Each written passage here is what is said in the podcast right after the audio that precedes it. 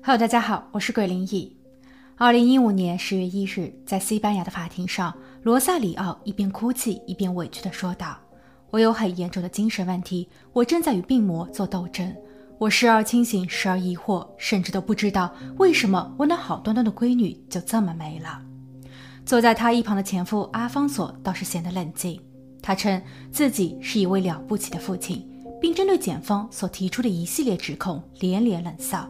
他低头咒骂说：“那些都是检方的臆想。”那么事实呢？罗萨里奥一九六九年出生于西班牙加利西亚的一个显赫家庭，他的父亲是当地的律师，不仅拥有自己的事务所，还曾出任法国驻圣地亚哥的荣誉领事。他的母亲是一位大学教授，在圣地亚哥德坎波斯特拉大学受教艺术史，而两个人所培育出来的独生女更是精英中的精英。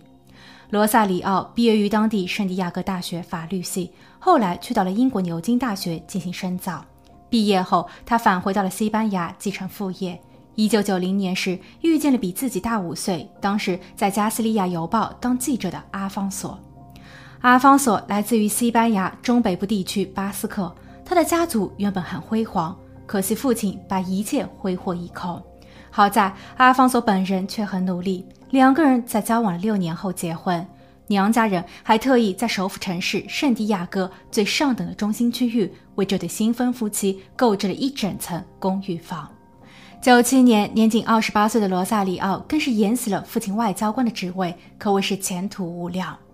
不过，这一对小夫妻却一直没有自己的孩子。结婚三年后，两个人决定要领养一个宝宝。领养机构对这一家人做了评估。可以说，他们的各项分数都非常的漂亮。加上心理学家的报告显示，申领人罗萨里奥和善、体贴且充满爱心，其丈夫阿方索随和、有耐心、有幽默感，所以他们是完美的领养人。领养机构也很快为他们物色好了对象。二零零一年六月，这对夫妻坐上了飞往中国的航班。在贵州省贵阳市的福利院里，这对西班牙夫妻终于见到了他们的女儿，一个在九个月前出生于湖南省永州市的女婴。不知为何，她被自己的亲生父母无情遗弃。养母罗萨里奥第一次抱起了女儿，她感觉女儿是那么的柔软，女儿并没有哭喊，似乎还与自己很投缘。她用小手抓住了未来妈妈的衣领，这让罗萨里奥的心都化了。一旁的丈夫阿方索则在领养的合约上签字确认，至此这个家也算是完整了。秋季，罗萨里奥和阿方索将不满周岁的女儿领回了西班牙，他们给女儿取名为阿宋塔。阿宋塔成为了加利西亚的焦点与明星，这不仅仅是因为养父母的社会地位颇高，还在于她是该自治区第一位被领养的来自于中国的孩子。养父母对她格外的用心。套用养母罗萨里奥在后期的自述，女儿从小体弱多病，他特意为女儿聘请了一位私人医生，这在当地属于一种阶级特权。在女儿长大后，罗萨里奥在其教育上的投入更是不计成本，私教课与兴趣班一堂接一堂，英语、法语、汉语、德语、西班牙语，还有当地的加利西亚语、芭蕾、钢琴、小提琴以及演讲和辩论。一样都不落下，而这一些投资很快就有了回报。聪明的阿宋塔在校成绩优异，还跳了级。但是阿宋塔似乎更喜欢与自己的外祖父和外祖母待在一起，祖孙三人经常会在公园里漫步，一边喂鸽子一边聊天。阿宋塔很愿意聆听外祖父的事迹，他希望自己的将来也能够大展宏图，只是他觉得自己太忙碌了。自己母亲的高要求让他过得很累，外祖父和外祖母在听后也有规劝过女儿，可惜罗萨里奥根本就听不进去。慢慢的，叛逆的阿宋塔终于爆发，他与母亲发生了争执，他提出抗议，说自己去上那些课程完全都是因为母亲的喜好，而这一句话深深刺伤了母亲。二零零九年，罗萨里奥住进了医院。这是一所治疗精神病的私立医院。他说他有轻生的念头，感觉自己很失败，因为他无法像自己的母亲一样培育出一位精英。而现在，女儿阿宋塔变得暴躁，这种叛逆让罗萨里奥心力交瘁。虽然罗萨里奥最终只在医院里待了两天，但女儿阿宋塔在接下去的日子里再也不敢忤逆。二零一一年夏季，罗萨里奥自称自己已经走出了阴霾，他开始为女儿阿宋塔规划起了去英国留学的事宜。阿宋塔对此也是十分的期盼，但就在他以为家已经恢复了往日的宁静与祥和时，当年的十二月，外祖母离世，八个月后，外祖父也没了，而父亲阿方索和母亲罗萨里奥还闹起了离婚。阿方索骂老婆不知廉耻。找了个已婚男人在外偷情，罗萨里奥则说丈夫吃软饭，而且愈发的懒惰与冷漠。随着他们关系的越来越僵化，阿方索搬出了家。虽然他在后来所租借的公寓距离原本的家只不过隔了一条街而已，但是这个家终究还是散了。女儿阿宋塔感到了孤单与无助。二零一三年六月，阿宋塔十二岁。母亲罗萨里奥的精神再度出现了问题，或许是因为她的工作压力太大，也可能他与他的情人闹了别扭。但女儿认为这是一件好事，因为父亲可以借此机会重归家庭。之后，女儿极力的支持和配合着父亲，一家三口似乎又慢慢的回到了过去的样子。阿宋塔非常的开心，他在九月份重返校园，即便他依旧需要马不停蹄的上课外班。但他的心里却美滋滋的。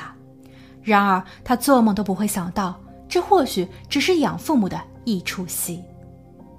二零一三年九月二十一日晚上十点多，罗萨里奥和阿方索急匆匆地来到警局，他们报案说女儿阿宋塔不见了。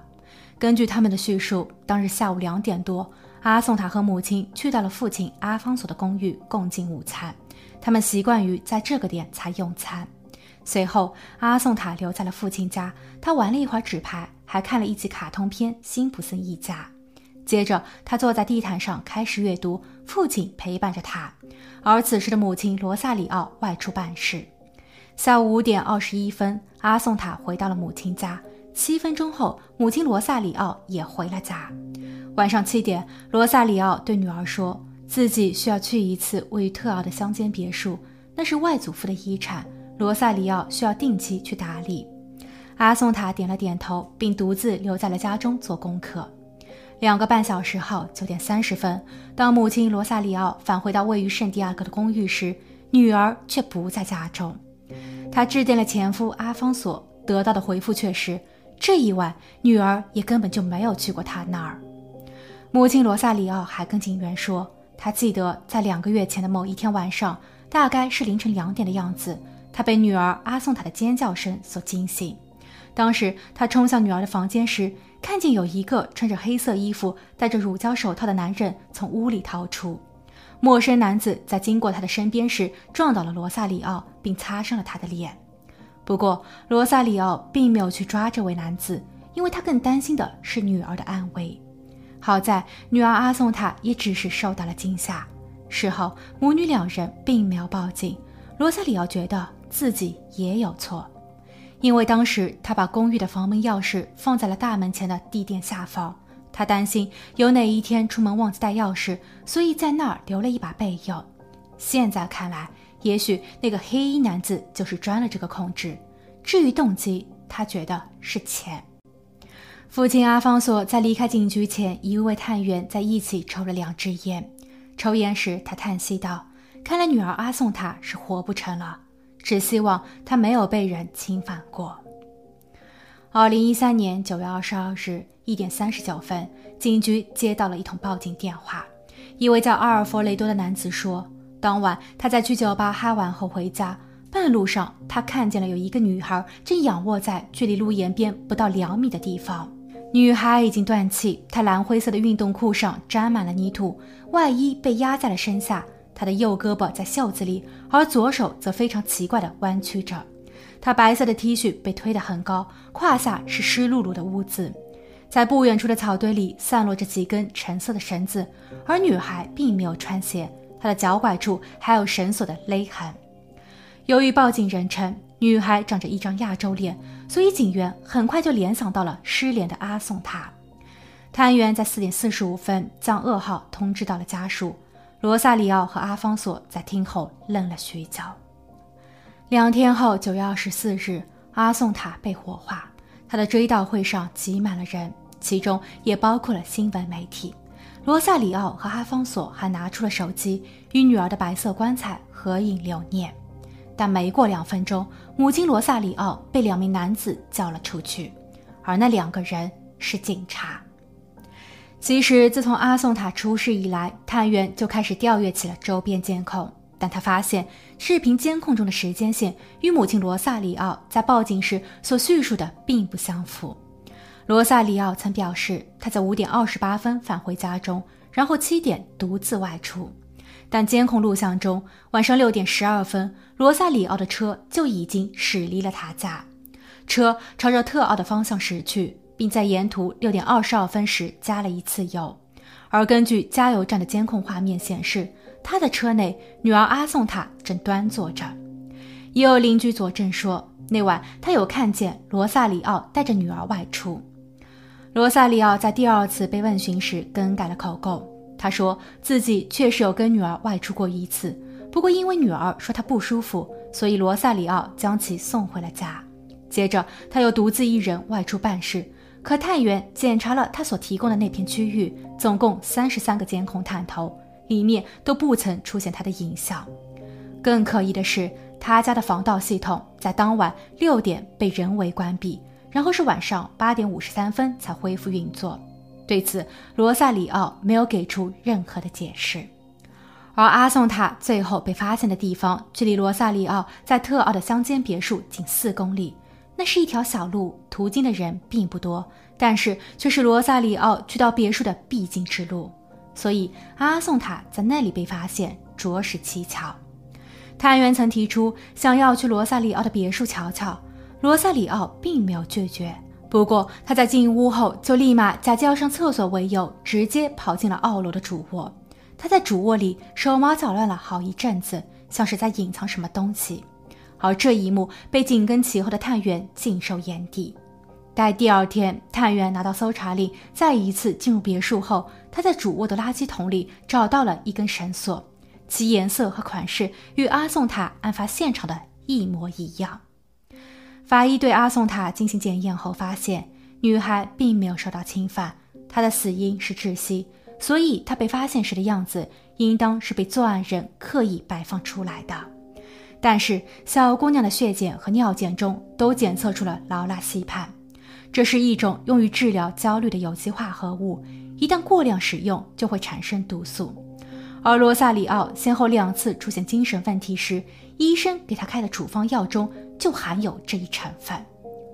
更令人细思极恐的是，法医通过阿宋塔的头发确认，阿宋塔至少在案发的前三个月就已经开始慢慢的摄入劳拉西泮了。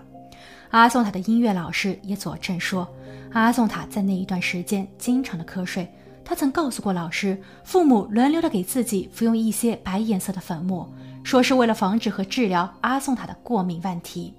可是阿宋塔在医疗系统的备案中并没有过敏史的记录。在罗萨里奥被捕的第二日，前夫阿方索也遭到了拘留，因为探员认为。首先，女儿阿宋塔已经长得比母亲还要高大，母亲罗萨里奥若是想要处理掉她，必定需要一位帮手。父亲阿方索曾说，他在那一晚一直待在家中，为了安静看书，他关闭了手机，直到晚上八点四十七分才开机。再后来，他在九点三十左右接到了前妻的电话，但探员怀疑他的关机是为了避免手机被定位。根据阿宋塔的一位朋友说。他在那一晚又见到过阿宋塔和他的父亲有见过面，而在当晚的九点，父亲阿方索公寓楼下的银行监控探头有记录到阿方索步行经过了那里。根据电信公司的记录显示，九点零五分，女儿阿宋塔的手机信号与爸爸阿方索的相重叠，可后来女儿的这一部手机未被找到。更巧合的是，母亲罗萨里奥的手机也在当晚六点至八点间处于关闭状态。其次，在事发的十周前，阿方索就由前妻精神有问题为由，采购了大量含有劳拉西泮成分的药片，前前后后总计一百七十五粒。罗萨里奥的家庭医生表示，在那一段时间，病人罗萨里奥并没有按照医嘱定时定量的服药，所以这药究竟是给谁吃了？法医在检测后确定，阿宋塔在他离世的当日至少服用了二十七粒被碾碎的药丸，这相当于成人剂量的九倍。在阿方索被捕后，探员故意将他的牢房安排在了前妻罗萨里奥的隔壁。并在牢房中安装了监听设备。某一日，罗萨里奥隔墙喊话，他说：“看看你过热的想象力给我们带来了怎样的麻烦。”阿方索则怒吼了句：“你给我闭嘴！”这个平日里看似处于弱势地位的前夫，在被关押的期间，似乎显得更为的冷静与冷血。这不得不让探员怀疑，整一起案件的主谋就是父亲阿方索。随着案件在媒体上的公开报道，坊间有了不少的猜测。有传言说，罗萨里奥的律师事务所在几年前就已经破产了，他失去了经济来源，并一直指望着父母的遗产。只是令他意想不到的是，父母过世后，其遗嘱中继承者里有阿宋他的名字，而且他的继承数值还很可观。而当时还未与罗萨里奥离婚的丈夫阿方索在得知后更为不悦，因为老人家就连一分钱都没有留给这位女婿。当罗萨里奥有了外遇后，被绿的阿方索恼羞成怒，离婚后他搬出了家。不过他租借的房子距离原本的家只有二十五米。而之所以这样做，是因为阿方索想要借机怂恿前妻解决掉女儿。因为只有女儿发生了意外，自己才有可能重新获得那一部分遗产。另传言，阿方索其实很早就对女儿有着某些变态的想法。在他的手机中保留着多张阿宋塔穿着渔网袜、化着浓妆并摆出诱人姿势的照片，还有一些则是女儿阿宋塔睡觉时的样子。但是她把被子裹得紧紧的，看起来很是诡异。罗萨里奥的某位表亲还向媒体暗示，罗萨里奥的父母相继离世，或许另有隐情。因为在他们走后不久，孙女阿宋塔在博客中发布了一篇她自己写的侦探故事。她写道：“从前有一个幸福的家，一个男人，一个女人和一个儿子。有一天，女人被谋害了。”这些坊间传言让整一个案件显得更为复杂与诡异。二零一五年十月，阿宋塔案件开庭审理。检方指出，当年让他们领养宝宝是一个错误的决策，因为据了解，罗萨里奥是一个要强的女人，阿方索也是一个傲慢的男人。当双方父母都期盼着他们能生下一个宝宝时，其实两个人都并不想要，于是领养成为了他们的最佳选择。而从中国带回一个宝宝。更是能提高他俩的声望。在领养机构对他们做评估时，忽视了一个关键问题，那就是罗萨里奥其实很早就患有精神疾病。他有时会意识错乱、过度的紧张。他曾告诉周围的所有人，说自己在二十多岁时作为交换生去到法国读书，但事实上那样的经历不存在。而阿方索也并没有表面上的那般好。但是他们有钱，所以很多不好的东西都被忽略了。对此，罗萨里奥和阿方索均不认可，他们也不承认是自己犯下了罪行。在整个庭审期间，罗萨里奥表现出精神萎靡，他一问三不知，很是敷衍；而阿方索也是一脸的憔悴，他的头发脱了，胡子也白了。陪审团经过商榷后认为，虽然不明确他们的真正动机。但检方所提供的证据已然能够确定作案人就是他们。十月三十日，法官宣判两人犯有谋害罪，判处十八年有期徒刑。入狱后，罗萨利奥的精神状态再度恶化，他还拒绝接受心理治疗。二零二零年十一月十八日，他在监狱中上吊离世。阿方索则仍在寻找律师提起上诉，不过之前的一次上诉被驳回。阿宋塔事件在后期被当地人称为“睡莲行动”，因为在月光下，身穿白色上衣的阿宋塔像莲花一般静静地躺在地上。而中国方面也严格了对跨国领养的要求，增加了对领养人的心理审核，以及需要对被领养者的后续跟进和追访。希望领养的善举在未来不再被人利用，这样的悲剧也不会再重演。好了，今天的案件就分享到这，我们下期见。